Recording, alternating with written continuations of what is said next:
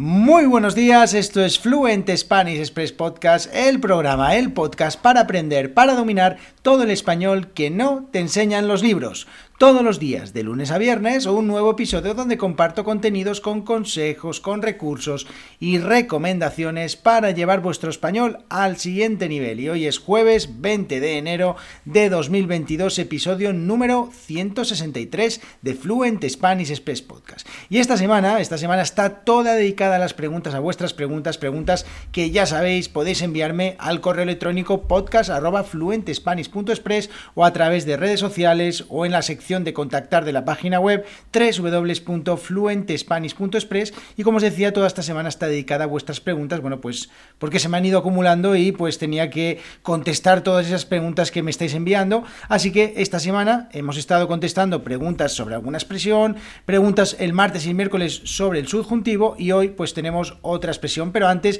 mi nombre es Diego Villanueva, profesor de español, director de la Academia Online de Español Fluent Spanish Express, ya sabéis, www.fluent Con audiocursos sobre la cultura española, las costumbres sociales y las expresiones que utilizamos los nativos españoles para llevar vuestro español al siguiente nivel. Y además con transcripciones y actividades en todos y cada uno de los episodios de los audiocursos. Y si por si fuera poco, además, acceso a una comunidad de estudiantes para resolver vuestras dudas y preguntas y practicar escribiendo y hablando. Ya sabéis, en www.fluentespanish.express. Y la pregunta de hoy nos la envía Nicoleta desde Rumanía y dice así: Hola Diego, ¿cómo estás? Soy Nicoleta, soy de Rumanía, pero vivo en Valencia. Escucho tu podcast hace algún tiempo y hoy me he animado a escribir. Quiero darte las gracias por tu podcast y la enhorabuena por los audiocursos. Son geniales. Muchísimas gracias Nicoleta. Me gustaría hacerte una pregunta para el podcast. Venga, vamos. Aquí en Valencia he escuchado muchas veces la expresión me importa un pito, cuando hablas de algo que no te importa nada, pero ¿de dónde viene esa expresión? Me suena un poco mal. Muchas gracias Nicoleta desde Rumanía. Bueno, muchas gracias por tu pregunta, Nicoleta, muchas gracias por tus palabras, por supuesto, y eh, vamos a hablar de esta expresión que es interesante, me importa un pito.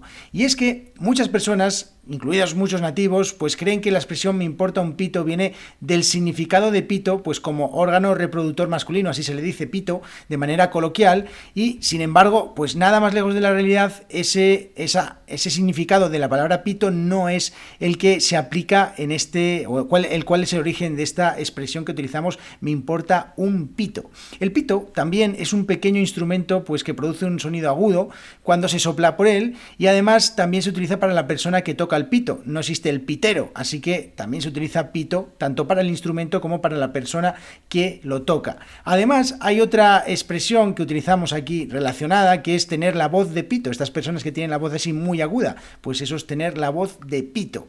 Y bueno, pues se emplea para referirnos a algo que no nos importa mucho, como decía Nicoleta en su pregunta, y en el audiocurso sobre las expresiones con comida, pues hablábamos de otras frases que son muy relacionadas en español y que utilizamos muchísimo, pues por ejemplo, me importa un pepino, me importa un comino y ahora también pues seguimos con esta que es me importa un pito aunque no tiene nada que ver con la comida. Bueno, Diego, ¿y entonces de dónde proviene la expresión me importa un pito? Bueno, pues esta expresión procede del lenguaje militar, sí, sí, del ejército. Pues el pito o pífano era el nombre que se le daba al chico que tocaba el instrumento, el pito, en el ejército. Y este, pues la verdad que no era muy respetado que digamos, y de ahí que se utilice la frase, pues me importa un pito para algo de poca importancia. Además, hay otra expresión muy interesante también eh, relacionada con esta de me importa un pito, que es tomar a alguien por el pito del sereno. Y es que el sereno es una persona, pues que, antiguamente, sobre todo, estaba en los barrios y eh, se ocupaba, entre otras cosas, de garantizar la seguridad seguridad ahuyentando a los delincuentes. Y bueno, entonces para realizar estas tareas eh, lo que hacía era avisar cuando veía que había algún delincuente cerca y tocaba un silbato, tocaba un pito. Y entonces, bueno, pues a pesar de todo esto, pues no gozaba de mucha credibilidad y los delincuentes, la verdad que pues hacían muchas veces caso omiso a las advertencias de este hombre y bueno, pues se tomaban, lo tomaban por el pito del sereno. Tomar a alguien por el pito del sereno es no hacerle ni caso. Así que estas dos expresiones me importa un pito, no me importa mucho y tomar a alguien por el pito del sereno, no hacerle demasiado caso, no tomarlo demasiado en serio. Muy relacionadas ambas y bueno, como veis, dos eh, expresiones que tienen orígenes diferentes. Bueno, espero que os haya gustado este episodio de hoy. Eh, muchas gracias a todos por vuestras valoraciones de 5 estrellas en iTunes, por seguir el podcast en Spotify. Ahora también se puede eh, valorar con 5 estrellas el podcast en Spotify si lo estáis escuchando desde vuestro teléfono móvil.